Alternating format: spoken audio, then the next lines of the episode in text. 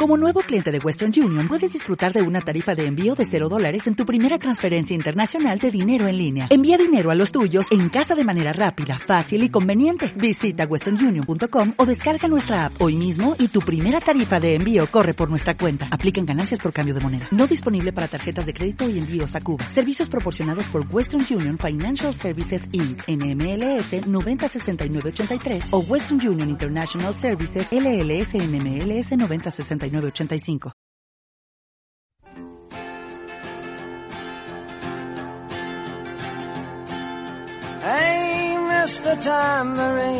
Aquí comienza Toca de Irete en Pasión Deportiva Radio. Hola, ¿qué hay? Bienvenidos una semana más aquí a Toca Libete en Pasión Deportiva Radio, el programa de literatura y de cine de esta casa de Pasión Deportiva Radio el primer programa de este 2016 que acaba de empezar. Como siempre, les saluda Alejandro Romero y como siempre hacemos una pausa y comenzamos.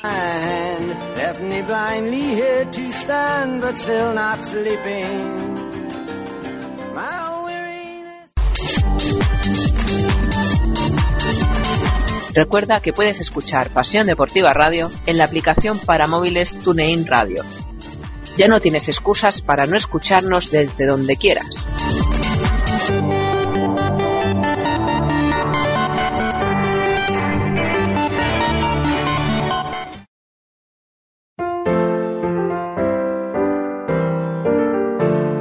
En este primer programa de 2016 hemos querido hacer algo especial. Vamos a hacer una sección, la sección especial de literatura con la que abrimos todos los programas, pues va a estar dedicada a la literatura femenina. Digamos que la sección flotante que hemos estrenado esta temporada, titulada Mujeres de Tinta, dedicada a la literatura femenina, eh, literatura protagonizada por mujeres o escrita por mujeres, hemos alargado esa sección y vamos a utilizarla como la sección de apertura de literatura que tenemos en cada programa. Y como de esa sección se encarga Mariaje, pues aquí tenemos a Mariaje. Feliz año, Mariaje. Buenas, Alex. Feliz año. Y pues bueno, nos va a hablar, bueno, nos va a hacer un recorrido hoy un poco sobre las mujeres transgresoras de la literatura, ¿no? te dejo el micro, explícanoslo tú mejor. Sí, pues eh, básicamente es lo que has dicho, eh, no tiene más. es un recorrido a través de la literatura de personajes femeninos que han sido transgresores a través de la historia de la literatura universal. Eh, al ser el primer programa de este nuevo año, pues me apetecía hacer algo nuevo y me parecía interesante porque muchas de estas mujeres han sido, bueno, estos personajes, que son mujeres, han sido escritos por, han sido creados por hombres. Entonces me, parecía muy interesante el hecho de que estos hombres hayan cogido estos personajes que, que son tan diferentes al canon establecido. Estos personajes no son heroínas perfectas, y esto es lo que las hace transgresoras. Eh, cometen errores o se comportan de forma malvada incluso. Se trata de mujeres reales, inteligentes, basadas en la realidad, con pasiones, celos, dudas. Esta es la forma de enfrentarse a la sociedad, a una sociedad que solo veía dos arquetipos de mujer. El ángel de la casa, que era el icono de amor eterno, amabilidad y perfección, o la femme fatal, seductora, malvada y sensual. Se trata, como ya he dicho, de, personajes ficticios, que sea como sea han marcado la historia por ser diferentes a lo que la sociedad les imponía. Esta es una selección personal de algunos de estos personajes femeninos. Sin embargo, la historia está plagada de este tipo de personajes, cuya única característica común es ser todo lo contrario al canon. Así que si alguien quiere investigar por su cuenta va a encontrar muchísimas, muchísimos más personajes femeninos de este tipo. Bueno, para comenzar, me he ido muy atrás en el tiempo, en el 431 a.C., con Medea, escrita por Eurípides. Es una tragedia griega que se centra en la experiencia de traición y más tarde de locura de un personaje que da nombre a la obra. Medea enloquece después de que su marido la abandone y se comprometa con Glauce, que es la hija del rey Corinto. Como venganza, Medea le regala a Glauce una corona de oro y una túnica envenenada que causan la muerte de esta. Acto seguido, asesina a los hijos que tuvo con Jasón. Se puede imaginar que el público ateniense se escandalizó ante la pasión desatada que cobra vida en esta mujer. No estamos ante un simple crimen pasional, del cual estaría plagada este tipo de literatura de tragedias griegas, sino que esta tragedia griega retrata el alma humana de una mujer sabia, seductora e inteligente, a la que la traición, y solo la traición, es la que la convierte en asesina, saca lo peor de ella. No es esta la primera vez que veo lo difícil que resulta tratar con un carácter violento. Tú podías habitar este suelo, esta casa, si aceptaras con alegría la voluntad del más fuerte. Pero no. Tus palabras insensatas te arrojan del país. No es que me importen. Eres libre para decir que Jasón es el peor de los hombres. Pero después de las amenazas que has lanzado contra los soberanos, considérate dichosa de no ser castigada más que con el destierro y no con algo peor. Sin embargo, a pesar de tu conducta, vengo a ayudarte. No quiero que marchéis sin recursos tú y los niños. Que nada os falte. Sé que el exilio no es fácil. Y aunque me odies, Medea, yo continúo siendo el amigo de siempre. Cobarde. Es el peor insulto que mi lengua puede hacer a tu falta de hombría. Has vuelto. Por fin has venido. Tú, nuestro peor enemigo. Pero has hecho bien en venir. Así podré desahogar mi corazón insultándote. Y tú también sufrirás al escucharme. He salvado la vida. Yo misma traicioné a mi padre y a mi casa por seguirte a Yolcos con más ardor que inteligencia. Hice morir a Pelías con la más cruel de las muertes, bajo los golpes de sus hijas. Y siendo así tratado por nosotros, traidor, tomas otra mujer, cuando he sido yo la que parió a tus hijos. Vamos, Jasón. Te hablaré francamente, como si aún fuéramos amigos. Aunque, ¿qué puedo esperar de alguien como tú? No importa. Supongamos que sí. Solo servirá para hacerte parecer más innoble aún. Dime, ¿dónde piensas que iré? ¿A casa de mi padre? ¿El padre y la casa que traicioné al seguirte? ¿O volveré con las hijas de Pelías? Qué calurosa bienvenida darán a la que tramó la muerte de su padre. Por ti soy odiada en mi casa, en mi familia. Por ti convertí en mis enemigos a aquellos que nunca debí ofender. Pasando ahora a una de mis favoritas, que es Serezade, la protagonista de Las Mil y Una Noches. Eh, este personaje es el principal de la obra y sirve de hilo conductor a una serie de cuentos que son cuentos medievales de origen árabe. En principio, el papel de Serezade, al igual que la historia de fondo, solo sirve de marco a los relatos, perdiendo así su importancia. La parte resabida por todos es que ella relata un cuento cada noche al, sultán para poder salvar su vida. Lo que mm, pierde importancia, al perder importancia el marco del el marco en el que están establecidos todos estos relatos, es que al comienzo de la obra a Serezade se la retrata como una mujer dotada de ingenio e inteligencia, Mariaje, abandonamos la noche de los tiempos y vamos a épocas más recientes, recientes entre comillas, al siglo XV. La Celestina, que también es una mujer bastante transgresora. Sí, eh, es una de las más transgresoras, de hecho. la Celestina, que está dentro de la comedia de Calisto y Melibea, de Fernando de Rojas. Es un personaje archiconocido por la cultura popular, sobre todo en España. No es la protagonista de la obra y, sin embargo, es tan trascendental que hace, hace suyo el título de la obra. Este personaje deriva de la tradición de la trotaconventos de la Cipreste de Ita y es la dueña y señora de la sabiduría popular aplicada al conocimiento del alma humana, lo que la convierte en una manipuladora magistral. Es la necesidad la que mueve a la vieja Celestina y por otro lado es la avaricia la que la conduce a la muerte. Estamos ante una mujer que, para bien o para mal, tiene lo que hoy llamaríamos su propia empresa entre muchas comillas, en la cual puedes encontrar todo tipo de remedios, ungüentos para teñir el pelo, infusiones abortivas, ella es capaz de curar el mar de amores, rejuvenecer a las mujeres y darles una apariencia más bella. Tenemos que entender que a veces la mejor forma de enfrentarse a toda una época es la inmoralidad de ir a total contracorriente. La Celestina se burla de todos los ideales de, una época y entre ellos uno de los más importantes, sobre todo para las mujeres, que es el amor. Acordéle quién era su madre, para que no menospreciase mi oficio y porque queriendo de mí decir mal, pensase primero en ella. ¿Tantos días hace que la conoces, madre? Aquí está Celestina, que le vio nacer y la ayudó a criar. Su madre y yo, uña y carne. De ella aprendí todo lo mejor que sé de mi oficio. ¿Crees que lograrás algo de Melibea? No hay cirujano que a la primera cura juzgue la herida. Lo que yo al presente veo te diré. Melibea es hermosa. Calisto loco y franco y ni a él penará al gastar, ni a mí el andar. Bulle el dinero y dure el pleito lo que durare. Todo lo puede el dinero. Las peñas quebranta, los ríos pasan seco. No hay lugar tan alto que un asno cargado de oro no lo suba. A casa voy de pleberio, que aunque esté brava me libea, no es la primera quien yo he perder el cacarear. Cosquillosas son todas, pero después que una vez sienten la silla en el en del lomo, nunca querrían que les faltara.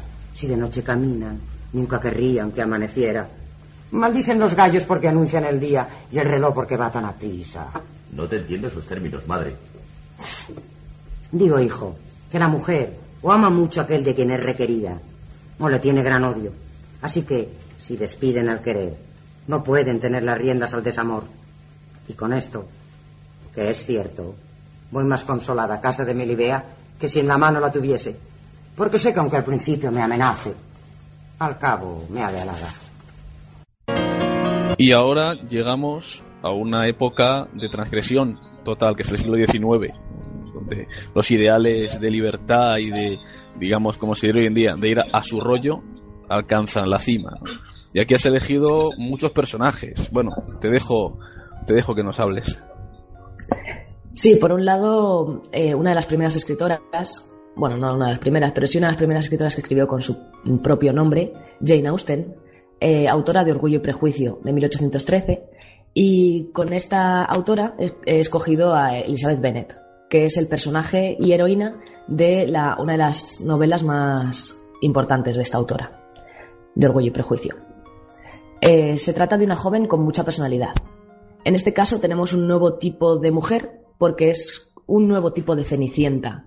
Es una mujer que no se preocupa por tener marido como las otras tres hermanas que tiene, y tampoco se caracteriza por su belleza. Sin embargo, logra enamorar al protagonista a través de, a través de ingenio e inteligencia. Por otro lado, voy a hablar de tres hermanas literarias, lejanas en cuanto al espacio, pero que tienen mucho en común y no solo en el siglo en el que fueron creadas. Hablamos de Emma Bovary, de Madame Bovary, eh, Ana Ozores, de La Regenta, y Ana Karenina, de Ana Karenina. Estas tres obras que son una de Gustave Flaubert, la otra de Clarín y la otra de Tolstoy, eh, son tres obras en las que la protagonista es una mujer que además da título a la obra. Hablamos de unas novelas cuyo fin es la crítica de la sociedad y los personajes que se eligen como cabezas de esta crítica son tres mujeres, lo cual ya dice mucho.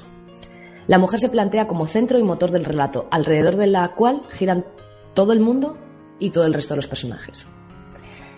Estas tres extensas novelas nos cuentan las miserables existencias de estas tres mujeres burguesas, que aspiran a algo más, retratando la mediocridad de una vida aburrida, plagada de apariencias, relaciones maritales insatisfactorias y una sociedad que las oprime. Estos tres personajes se diferencian del resto de los personajes de sus correspondientes obras y son los que llevan a cabo la crítica de dicha sociedad, por ser mujeres fuertes que aspiran a llenar una existencia vacía, que no se quieren conformar ni son capaces con el papel que se les ha otorgado en esa burbuja en la que viven. Petra se marcha de esta casa.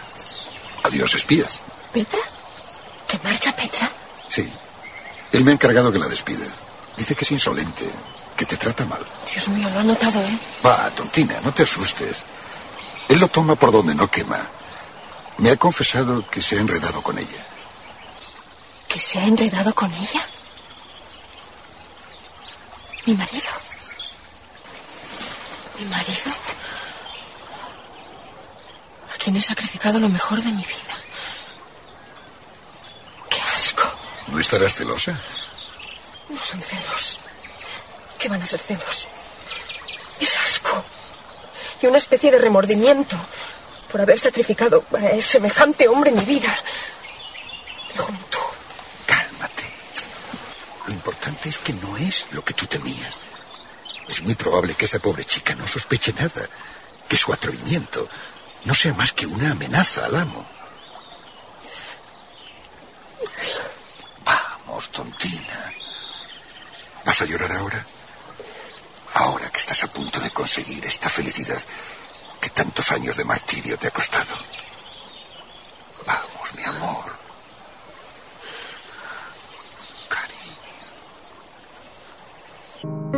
Es ese constante intento de hacer realidad este anhelo lo que las arrastra inevitablemente a la tragedia. Y es la valentía de intentar salir de esta sociedad que las suprime tachándolas de histéricas cuando lo único que quieren es escapar, lo que las hace tan importantes para su época. María, que tenemos que irnos un ratito a publicidad, cinco minutillos, y, seguimos, hablando, y seguimos hablando de las mujeres transgresoras. Muy bien.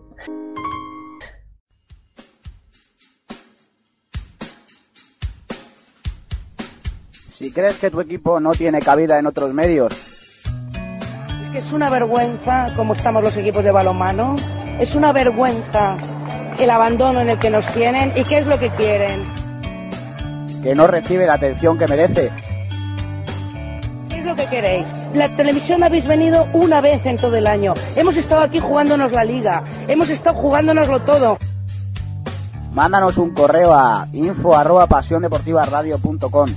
y haremos todo lo posible por ti y por tu equipo. ¿Qué me queréis preguntar ahora? ¿Que qué ha pasado? ¿Que qué pasa con el partido? Oye, iros a freír espárragos, hombre. Pasión Deportiva Radio, tu radio deportiva online.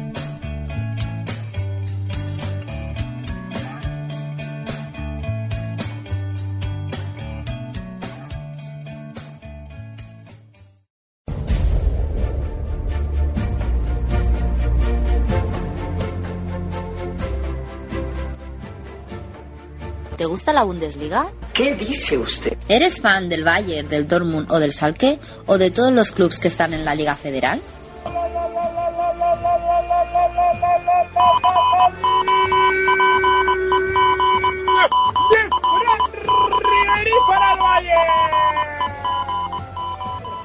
Escucha Torfibar, los mejores resúmenes, opiniones y entrevistas sobre el fútbol germano. Dirigen Álvaro Mota y María Candelario. Todos los domingos a las 9 y cuarto en Pasión Deportiva Radio. ¿Dónde si no?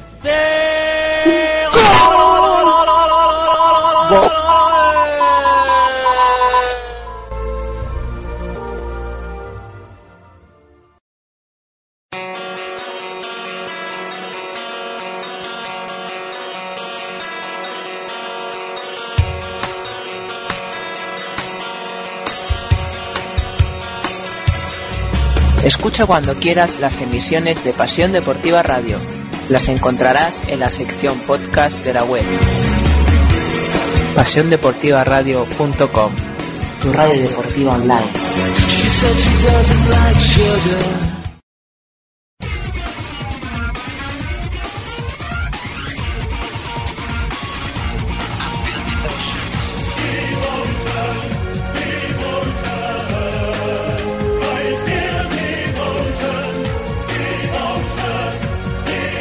En pasiondeportivaradio.com os traemos la Euroliga con nuestros equipos ACB en vivo y en directo para que no te pierdas detalle de la competición más importante de Europa.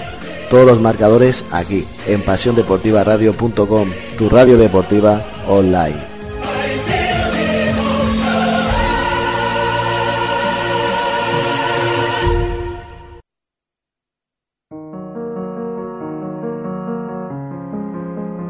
Pues aquí estamos de vuelta en Toca Libet en el primer programa de 2016 con Mariaje hablándonos sobre las mujeres transgresoras de la literatura universal.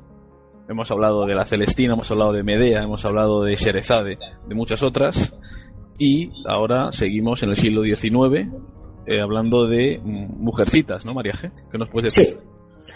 Hablamos de, ahora de mujercitas, eh, cogiendo a otro de mis personajes favoritos, que es Joe. Eh, no sé, ¿qué mujer con aspiraciones literarias no ha querido ser alguna vez Joe? O sea, yo soy una de ellas y otras muchas mujeres pensarán lo mismo. Joe March ejerció una influencia muy poderosa en las generaciones posteriores y aún la sigue ejerciendo.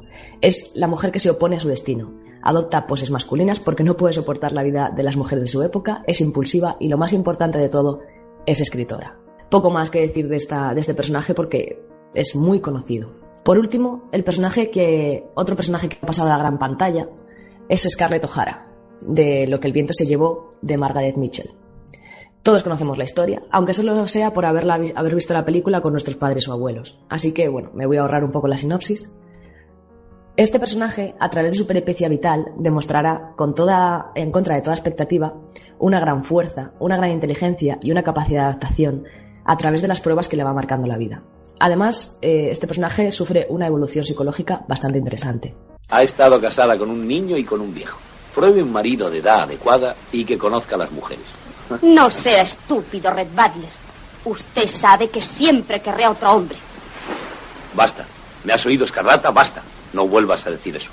Voy a desmayarme. Quiero que te desmayes. Que demuestres que eres una mujer. Ninguno de esos necios ha sabido besarte así jamás. Tu Carlos, tu Fran o tu estúpido Ashley. Di que te casarás conmigo. Di que sí. Di que sí. Sí. ¿Lo dices de veras? ¿No te volverás atrás? No. Mírame y procura ser sincera. ¿Has dicho que sí por mi dinero? Mm, Pues sí, en parte. En parte. Tú ya sabes, Red, que el dinero ayuda mucho. Y desde luego no niego que tú me gustas. ¿Solo te gusto? Bueno, si te dijera que estaba loca por ti, sabes que no es cierto. Pero tú has dicho que hay algo que nos iguala. Sí, y- tienes mucha razón. No estoy más enamorado de ti que tú de mí. Dios proteja al que realmente se enamore de ti. Bueno, pues estas son las mujeres que yo he elegido para este recorrido a través de la historia literaria universal.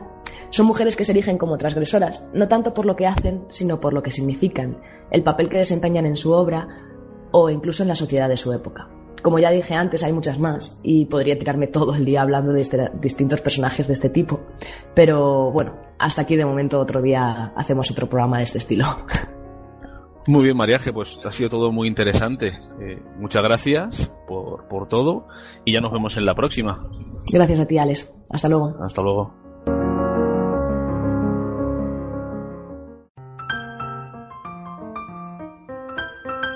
Tócala y vete presenta Seriando y Olé.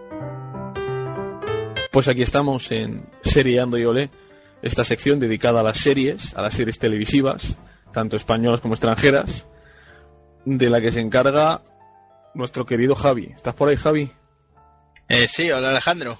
Hola, Javi, feliz año. Gracias, feliz año a ti también. Sabes que es el, el quinto año que, que estamos en emisión. ¿eh? La cuarta temporada, pero el quinto año. O sea que habrá que hacer algún algún especial. Sí, desde luego. Bueno, Javi, ¿de qué nos vas a hablar hoy? Nos vas a hablar de una serie que se llama, yo no la conozco, ¿eh? Los 100. Es una serie de ciencia ficción posapocalíptica, ¿no? Pues bueno, es una serie de Young Adult que fue creada por Jason Roddenberry y está basada en la novela homónima de Chris Morgan. Y en ella pues hay 100 jóvenes delincuentes que son enviados a la Tierra para descubrir si es habitable después de varias generaciones de una, de una guerra nuclear. En, esta- en Estados Unidos se encarga la cadena CW, mientras que en España es Sci-Fi la que lo emite. Y bueno, la primera temporada es de bastante reciente, de mayo de 2014. En octubre de 2015 fue la- salió la segunda y el 21 de enero ya sale la tercera. En Estados Unidos y en España te- la tendremos el 28. Son 29 episodios. Javi, háblanos un poco de la sinopsis, el argumento de, esta serie. Hemos comentado que es una serie de ciencia ficción posapocalíptica, ¿no? Y más o menos de qué va, de qué trata. Tenemos, después de esta guerra nuclear, pues había una serie de naves en el espacio que forman el arca y que están los supervivientes de la humanidad. Y pues sobreviven con una ley marcial que donde tienen la electrocución y la cárcel a la orden del día, pero lo más habitual es que directamente les floten. Es decir, una ejecución echándoles al espacio. En parte de todo esto tienen un problema de sobrepoblación y esperan poder habitar después la Tierra después de varias generaciones más. Y entonces, de repente hay una avería y entonces esa avería no la logran reparar a diferencia de otras anteriores con el problema de qué hacemos ahora porque necesitamos encontrar una salida para poder salvar a la humanidad y salvar el pellejo y entonces deciden enviar a 100 jóvenes eh, de casi 18 años a, a ver si la tierra es, es- es habitable y tienen alguna esperanza y una vez llegan allí pues se van a encontrar con que no están solos con que tienen que sobrevivir frente a un montón de peligros y de intereses de, Javi, los personajes. Es una serie que tiene muchos personajes. Tú has elegido tres, ¿no? Eh, ¿Que son quiénes? Yo he escogido a Claire Griffin, que está interpretada por Elisa Taylor Cotter, que es famosa por su papel en Jane Timmis en Neighbor, que es una joven de casi 18 años que está encerrada esperando la ejecución, porque e- ella ayuda a su padre a destaparle el problema de la avería. Por otro lado tenemos al canciller Celonio Yaja, que está interpretado por Isaiah Washington, que es un poco famoso, el actor es famoso por interpretar al doctor Preston Burke en Anatomía de Grey. Y aquí es un tirano que se autojustifica siempre de soy creer por el bien común, esto al mismo tiempo que se va ganando antipatías, llega un momento en el que muere su hijo y él llega a la Tierra y, de, golpe se vuelve un mesías, uno de estos lunáticos mesiánicos que anda buscando la Tierra prometida. Y luego tenemos a Bella Glaze, que está interpretado por Bob Morley, que es un joven de casi 18 años cuya hermana pasó a formar parte de la OCIN porque era una hija no autorizada y violaba la ley de la, de la sobreexplotación y entonces la encarcelaron para lo, lo de mismo. Él opta por, eh, por intentar matar al canciller porque para así poder viajar con los 100 y protegerla. Javi, vas a hablar ahora un poco del interés de la serie. ¿Por qué es importante? ¿Por qué la, la has elegido? Pues esta serie, aunque al principio se hace un poco pesada por estos detalles adolescentes que tal, eh, es una serie, aparte de muy entretenida, es interesante especialmente por el tema de las distopías. Porque tenemos por un lado la distopía de una nave futurista, que ya hemos visto que no es nada oculta, distopía. De, por otro lado tenemos la de los salvajes nativos, que es un mundo muy brutal, que luchan con lanzas, espadas, flechas, eh, con, caballos y que, y que parecen estéticamente, se recuerda mucho a Mad Max y ese tipo de mundo súper brutal, pero con un cierto orden entre tribus, tri grupos tribales, con los descendientes de los estadounidenses modernos que están viviendo en la superficie. Y por otro lado tenemos los del Monte Wither, que, son, que son, se asemejan al gobierno actual y que está todo muy pacífico hasta que descubres que se dedican a, a utilizar a, lo, a los nativos y a los del arca para, para fines no precisamente amistosos. Y es un poco, también es yo creo la primera serie de ciencia ficción John Howard que tengo yo constancia. Y tenemos ahí un cierto realismo respecto a cómo nos imaginamos un mundo así y bastante lleno de grises. Personajes que se están cuestionando sus actos y, y con mucha acción. Es, ese sentido de bastante reflexiva y bastante más profunda de lo que uno se espera en un primer momento. Y ya por último, para ir cerrando, Javi, ¿cómo si los oyentes quieren ver la serie, cómo se pueden hacer con ella? las únicas opciones legales que hay pues es verla en Sci-Fi y comprarla en Amazon, en la Casa del Libro y en el NAD. O en webs como por ejemplo warnerbros.es o t100spain.com, ya que en YouTube lo único que he encontrado es el trailer en español, absolutamente nada en latino y ni siquiera en inglés con subtítulos en español. Es decir, que realmente es muy poco... Imagino que en inglés en el inglés sin subtítulos sí que habrá algo más. Hombre, si es una serie que se está emitiendo actualmente, eh, pues es difícil encontrar algo libre por, por internet, ¿no? algo legalmente. Pues nada más, Javi, si no quieres añadir nada más, aquí hemos terminado. Bueno, animar que la vean, aprovechen ahora que el estreno. Sí, no, además que hay pocas series hoy en día, bueno, ya no, so, ya no es pocas series, incluso pocas películas también, pocos productos cinematográficos que de ciencia ficción posapocalíptica, que es un género que en los años 70 y 80 tuvo mucho tirón, pero en, en esta época pues casi no, casi no, no surge, casi no nace. No, en principio la, la, serie supone que está basada en unas novelas, creo que cambian bastantes cosas, tampoco las he leído, no sé si alguien quiere echarlas un vistazo. Lo que sí que he leído es que al parecer está mucho más enfocado al tema amoroso las novelas que lo que es la propia serie. Pero no sé, son tres novelas que imagino más o menos van, las dos primeras sí que parece que van un poco siguiendo la línea de las temporadas. La tercera no sé si la sigue o ya se va por otra tangente, habrá que ver un poco cómo la desarrollan. Merece la pena echarle un vistazo. Muy bien, pues nos vemos en la próxima, Javi. Muchas gracias. Gracias. Adiós.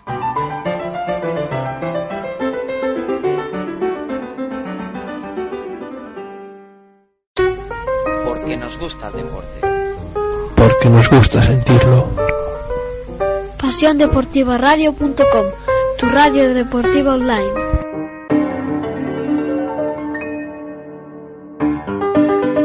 Toca la Ibete presenta Críticas Pintiparadas. Bueno, pues aquí estamos en el primer Críticas Pintiparadas de este año nuevo, de este 2016, en el que, como sabéis, pues hacemos eh, críticas de películas que están actualmente en cartel o han estado recientemente en cartel y de él se encarga nuestro experto en cine, que es Dani. ¿Estás por ahí, Dani? Hola, Alex, feliz año. Feliz año igualmente. Ya llevamos, no sé si sabrás que este es el quinto año. Es nuestra cuarta temporada, pero es nuestro quinto año. ¿eh? Sí, sí, sí. Cinco años se dice poco. Ya te digo. Aquí, aquí en Antena, en, en, Pasión Deportiva Radio. Tendremos que hacer algún especial. Pues sí. Hay que pensar. Dani, eh, Dani, estas navidades han sido prolijas en, en estrenos de cine. Se han estrenado películas bastante, bastante curiosas, bastante buenas, ¿no? Has elegido dos de ellas, que son El Puente de los Espías, la última de Steven Spielberg con Tom Hanks, y el episodio 7 de Star Wars, que ha tenido el despertar de la fuerza, que ha tenido mucho, mucho revuelo en las redes sociales y ha sido un éxito de taquilla brutal, ¿no? ¿Qué nos puedes decir de estas dos películas? ¿Por cuál vas a empezar? Voy a empezar por la de Spielberg, por El Puente de los Espías. Bueno, pues voy a comentar un poco el argumento. Es una película que habla sobre... Se desarrolla en la Guerra Fría, en, en Estados Unidos, y cuenta la historia de Rudolf Eiber, que es un, un espía soviético que está en, en Nueva York viviendo, y le pillan, le detienen. Entonces, pues la CIA, pues para demostrar que en Estados Unidos, en América, todo el mundo tiene los mismos derechos, pues contratan a un abogado de seguros, que es James B. Donovan, para que le defienda, simplemente para hacer el paripe. ¿Qué pasa? Que James Donovan es un tipo íntegro, serio y piensa que, que todo el mundo es inocente, ¿no? Entonces lucha por la inocencia de Abel, ¿no? Claro, un hombre que intenta defender a un espía en aquella época era el enemigo público número uno, ¿no? Y si además ¿no? logra que, no le maten, pues peor todavía, ¿no? Y, efectivamente logran que logra pues que le metan en la cárcel, que no le condenen a muerte, ¿no? Entonces, eh, una vez producido esto, varias semanas después, un piloto americano sufre un accidente y aterriza en la zona soviética de, de, Berlín, ¿no? Y le capturan. Por lo tanto, la CIA vuelve a contar con James Donovan para que haga un intercambio entre el piloto americano y Rudolf Eibel, el, el, espía soviético que ellos tienen. Entonces tiene que viajar a, a, Berlín, a un territorio muy peligroso, e intentar hacer pues todas las negociaciones. Necesitamos saberlo. No vaya de Boy Scout conmigo. Aquí no existen las reglas. Se llama Hoffman, ¿no? Sí. ¿De ascendencia alemana? Sí, ¿y qué? El mío es Donovan, irlandés, pura cepa, de padre y madre. Yo soy irlandés, usted alemán. ¿Qué nos hace a ambos americanos? Una sola cosa. Una, una, una. Las reglas. Se llaman constitución. Son normas que acordamos. Y nos hacen americanos. Es lo que nos une, así que no me diga que no hay reglas y deje de asentir, maldito hijo de puta. Es una película realmente magnífica, a mí me ha encantado. Muchos críticos dicen que es la, la mejor película de Spielberg en el siglo XXI. No lo sé, pero se acerca mucho y la verdad es que es una maravilla. No solo por los actores, que Tom Hanks demuestra ser un, un monstruo, sino también por Mike Rylance, que ha sido la, la revelación de la temporada. Está sonando para todos los premios y posiblemente acabe ganando el Oscar a Mejor Actor Secundario, pero también sobre todo el guion, porque hay que decir que es una película de espías pura y dura. Es cierto que al principio pues empieza, no voy a decir floja, empieza muy bien, eh, todo lo que es la parte de la presentación de personajes, luego todo lo que es la parte del juicio eh, también va mejorando, pero la grandeza de la película es cuando Donovan viaja a Berlín. En ese momento, esa, la ambientación que hace el director de la época y de la tensión que se masca en el ambiente es brutal. Se convierte en una auténtica gozada de, vamos, un disfrute sobre todo para los amantes del cine de espías. Es una auténtica maravilla, ¿no? Y todo culmina con, la, con el final, la escena del puente, que yo creo que es una de las no voy a decir las mejores, pero es una auténtica lección de, de, narración cinematográfica, de montaje y de puesta en escena, porque es absolutamente espectacular. Yo estuve viendo con la boca abierta, eh, por la tensión y por, y por la puesta en escena. Realmente es una película que recomiendo encarecidamente que, que la veáis porque es una auténtica maravilla. ¿Cómo ha ido? ¿Ahí dentro? Uh, no muy bien. Por lo visto usted no es ciudadano americano. Eso es cierto. Y según su jefe, tampoco es ciudadano soviético. El jefe no siempre tiene la razón. Pero sigue siendo el jefe.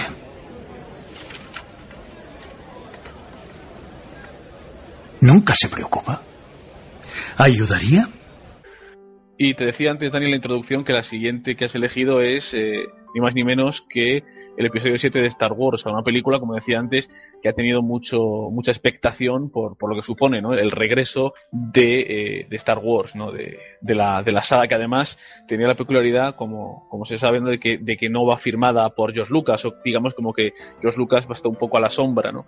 Eh, ¿Qué nos puedes decir de esta, de esta película? Pues efectivamente ha sido una película bastante polémica, sobre todo desde que George Lucas no estaba en el proyecto, ¿no?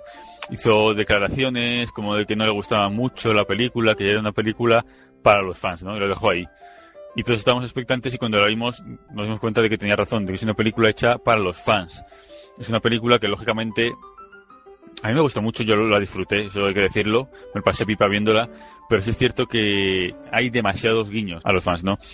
Yo comprendo que muchos seguidores se enfadaron del uso eh, desmesurado de escenarios digitales, de los decoradores digitales, a mí tampoco me gustaron personalmente, tengo que decirlo, y lo que han hecho ha sido un poco volver a los orígenes, hacer una mezcla entre efectos digitales y, decorados reales y maquillaje, ¿no? Que quedan muy bien en, la película. O sea, el, aspecto de lo que es de efectos visuales y de dirección artística está muy bien. Pero claro, también han, han hecho cosas un poco, digamos que desde mi punto de vista, algunas que están bien. Por ejemplo, el ritmo narrativo tanto en la dirección como en como los actores, ¿no? Son actores, si vemos los episodios 4, 5 y 6, con mucha energía, muy gesticulantes. Esto también se ve en, la película, es decir, Abrams ha sabido ver lo que realmente es esencial en las anteriores películas y meterlo en esta, ¿no? Eso es un acierto muy grande, que ha permitido darle esa frescura a, la película, ¿no?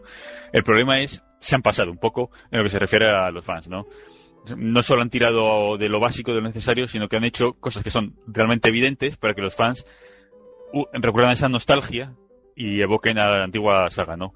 Y me refiero a que hay partes de la película que son calcos auténticos de la primera trilogía, ¿no? Sigue los nuevos esquemas narrativos. Empieza incluso con un destructor imperial eh, atravesando el espacio. Bueno, no un destructor imperial, pero sí la sombra del destructor imperial.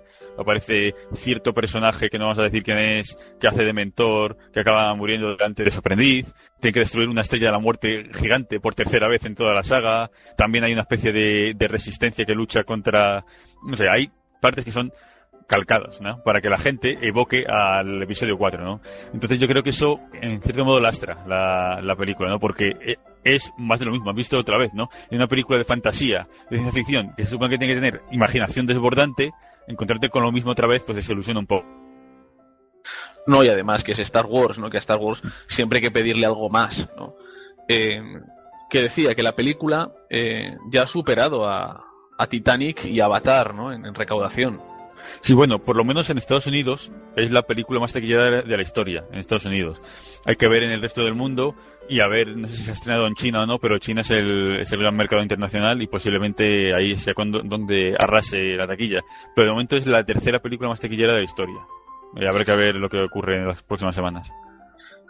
Y también, Dani, vas a hablarnos ahora, vas a hacer una pequeña, un pequeño balance ¿no? de los Globos de Oro que se entregaron el pasado 10 de enero y bueno, vas a darte un poco tu opinión sobre qué te pareció la ceremonia, etcétera, etcétera, ¿no? Sí, bueno, eh, es cierto que los Globos de Oro siempre son, se dice la famosa frase que yo odio, que es la de la antesala de los Oscars, que dicen que son muy parecidos y que dan eh, la imagen de lo que va a ganar y lo que no va a ganar. Realmente yo pienso que no es así, por muchos motivos. Eh, aparte de que son premios de la prensa extranjera, mientras que los Oscars son eh, premios de la Academia de Cine y los gustos de la prensa y los académicos suelen ser distintos. Se vio el año pasado con Bergman y, Boyhood. Hay cambios en, las categorías, hay comedia y drama, lo que no hay en, los Oscars, ¿no? que son, son claramente mejor película. Hay, por ejemplo, categorías solo al guion, mientras que en, los Oscars hay guion adaptado y, y guion original también se dan premios a la, televisión, ¿no? Es decir, son premios distintos, criterios distintos y normas distintas, ¿no? Y lo que hace que realmente, pues, no se, no se parezcan tanto. Además, son unos premios más, digamos, alegres, más y más tipo fiesta, ¿no? Mientras que los Oscars suelen ser más, más serios, ¿no? Entonces, eso le sumamos a este año que ha sido un poco incierto en, en lo que se refiere a premios. Yo creo que los Globos de Oro que se dieron el pasado domingo no coinciden, ni van a coincidir, por lo menos, tanto con los Oscars como, como años anteriores. Yo creo que solamente una categoría que luego vamos a comentar es la que la que va a, coincidir, ¿no? Pues eso, la mejor película dramática ha ganado eh, El Renacido, la película de Iñárritu con, con eh, DiCaprio.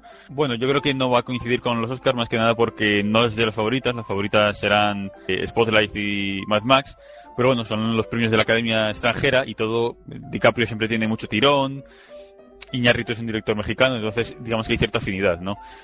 puede ser de las mejores, posiblemente sea, yo no, la he visto, pero viendo los avances y las críticas, posiblemente sea la película más espectacular de, todas las que estén nominadas, ¿no? Y posiblemente se, se, lo merezca. Lo que ha sido un poco raro ha sido el premio a mejor comedia, ya que ha ganado Marte, de Martian, que realmente no es una comedia. Es una cosa que se ha venido repitiendo en muchos premios, que ha estado nominada a mejor comedia, pero bueno, es una película, es un drama, es una película de aventuras, un drama pero con muy buen rollo. El protagonista se queda solo en Marte y utiliza, pues en vez de caer en la depresión, utiliza buen humor. Y hay chascarrillos, hay chistes, entonces mucha gente lo ha considerado una, una comedia, pero realmente no lo es, ¿no? Entonces la han nominado a mejor comedia y lógicamente ha ganado, porque creo sinceramente que es de su categoría la mejor, ¿no? ¿Se lo merecía? Sí, no, por eso, porque era su mejor de la categoría, pero no era una, comedia, ¿no? Entonces, sido un poco extraño, ¿no? Lo que podríamos decir. Eh, mejor director eh, ha ganado Iñárritu, director de, del Renacido. Tampoco era el favorito. Los grandes favoritos eran Josh Miller por, Mad Ma- por Mad Max y Ridley Scott, que nunca había ganado un Globo de Oro. Y además, Marte había ganado mejor película, ¿no? Por lo tanto, podían haber, haber ganado perfectamente. Pero ha vuelto a ganar Iñárritu, ¿no? Quizá por eso de ser prensa extranjera y el ser mexicano, ¿no? Entonces, posiblemente sea por, por eso. Y luego, en la categoría de actores, una tendencia, digamos, que es que, como he dicho antes, los Globos de Oro han sido unos premios muy, muy fiesteros y priman sobre todo a las estrellas, más que a la calidad, ¿no? Y lo que han ganado, sobre todo, principalmente han sido estrellas. Eh, mejor actor dramático ha ganado DiCaprio, que todos querían que ganara, que es un- eh, una superestrella un actor muy carismático. Matt Damon, mejor actor cómico por, por Marte. Eh, mejor actriz de comedia ha ganado Jennifer Lawrence. Eh, mejor actor secundario ganado Sylvester Stallone, que es una sorpresa para muchos, pero bueno, algunos ya no lo intuíamos. Ya te digo, es una superestrella y llama la atención y hay que hablar de los Globos de Oro, ¿no? Y dándole el premio a él, pues eh, se gana, ¿no? La mayor sorpresa ha sido el Oscar, eh, perdón, el premio a Kate Winslet por la película Steve Jobs, ya que la gran favorita era Alicia Vikander, pero bueno, otra vez han premiado a una a una estrella frente a una desconocida, ¿no? Pero quizá el premio más destacable sea el premio a mejor actriz dramática para Brie Larson por la película La habitación, que en toda una constelación de estrellas como DiCaprio, Damon, Jennifer Lawrence y estando nominada Kate Blanchett, que es una gran diva, gane una actriz tan desconocida como Brie Larson, pues desde mi punto de vista indica que realmente es que no, no había color, es que no tiene otra opción que premiar a la que realmente es la mejor actriz del año, ¿no? Con, con Brie Larson en la, en la habitación, que tenía la oportunidad de verla y realmente es, es un, hace una, una interpretación tremenda, ¿no? Por lo tanto, yo creo que esta es la única categoría que realmente va, va a coincidir con, con los Oscars, porque realmente es, es indiscutible eh, ese premio, ¿no?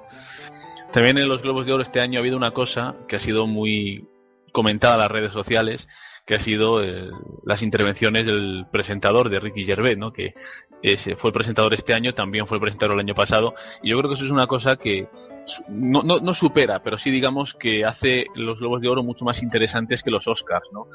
Aunque también yo creo que Ricky Gervais es un presentador que para los Oscars no valdría, ¿no? Debido a esa a que es muy políticamente incorrecto, ¿no? Y esas, digamos, esos chascarrillos tan hirientes que hace, pues a lo mejor en un mundo tan, tan académico como es el de la Academia de Hollywood no valdría. Pero sí es cierto que ha tenido mucho revuelo en las redes sociales, en Facebook y en, y en Twitter, ¿no, Dani? Sí, bueno, yo- como tú bien dices, es un humorista demasiado eh, atrevido para, para los Oscars, ¿no? que son unos premios más serios. Además, tengamos en cuenta que los Globos de Oro también dan premios a las series. Es un premio que también premia a la televisión. La televisión, digamos que es un medio más libre, más atrevido que el cine, ¿no? Que son más, más serio, más tiquismiquis, ¿no? Entonces, eh, encaja mucho mejor en unos premios como los Globos de Oro, que son más fiesteros, más televisivos, que en, que en los, que en los Oscars, ¿no? Y sí, ha sido polémico pues porque hace chistes muy hirientes. Han habido chistes hacia Ben Affleck, hacia Sean Penn y demás, ¿no? Pero bueno, es, es habitual en él, ¿no? Eh, y además se agradece porque es un humorista que lo hace muy bien y, y bueno, en una gala tan, tan larga, pues, oye, siempre está bien que, que haya humor. Vamos. Muy bien, Dani, pues hasta aquí ha llegado tu sección de hoy.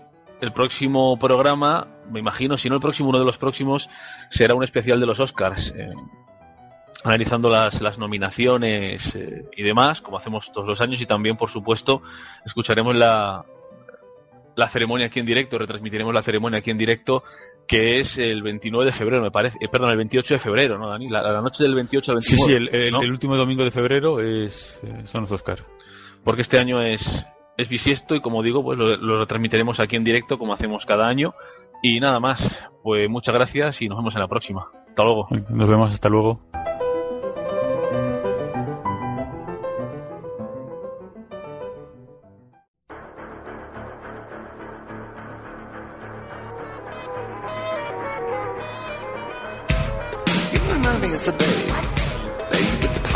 Alberto, feliz 2016.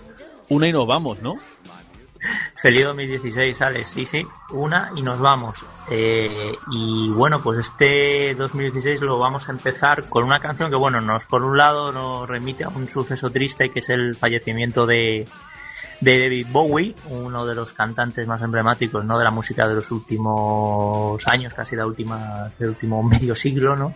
Y bueno, pues he cogido un tema suyo que, que está extraído de la banda sonora de la película El Laberinto, también conocían nosotros como Dentro del Laberinto, y es una película de los años 80 de Jim Henson, el creador de los de los mapes. Sí, sí, los, los teleñecos, los teleñecos, lo que se conoce como los teleñecos. Son los teleñecos, sí. Y bueno, una película pues eh, bastante característica para una generación de más o menos de, gente que está de mi edad, ¿no? De los treinta y tantos años, una especie de reinvención de la historia del mago de Oz, eh, muy distraída, en mi opinión, y que, bueno, pues cuenta con una banda sonora que está compuesto, sus temas, eh, digamos, cantados, con letra, son compuestos por David Bowie, y bueno, pues de todos los que hay, que hay diferentes, de diferentes cadencias, tiempos y ritmos, he escogido uno que es así el más alegre y más divertido, tanto para terminar así el programa con una sonrisa y un poco pues para apaciguar la tristeza por el, por el fallecimiento de este gran artista e inclasificable artista y es Magic Dance, ¿no? Es una canción que canta el personaje que precisamente participa también Bowie en esta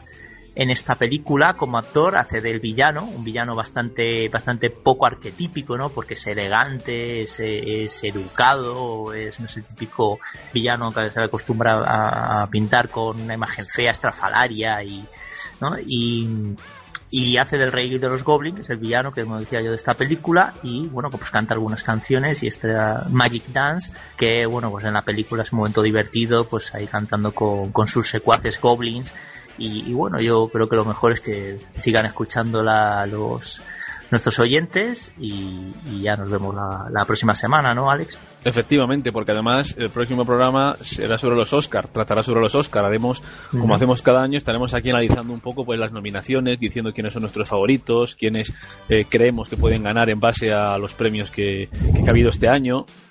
Y, nada más, yo por mi parte me despido aquí, como siempre, les remito a las redes sociales, a nuestro Facebook, a nuestro Twitter, a nuestro blog tokelbtpdr.blogspot.com. Allí, como saben, tenemos contenido, tenemos vídeos, tenemos artículos de opinión y esta semana estamos, como siempre, diciendo nuestras propias predicciones sobre los Oscar y nada más. En mi nombre y de todos los que trabajamos y colaboramos aquí en Tocalibete y en Pasión Deportiva, muchas gracias y hasta la próxima.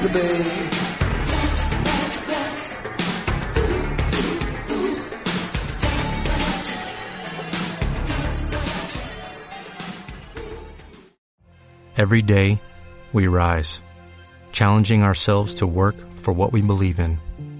At U.S. Border Patrol, protecting our borders is more than a job, it's a calling. Agents answer the call, working together to keep our country and communities safe. If you're ready for a new mission, join U.S. Border Patrol and go beyond. Learn more at cbp.gov/careers.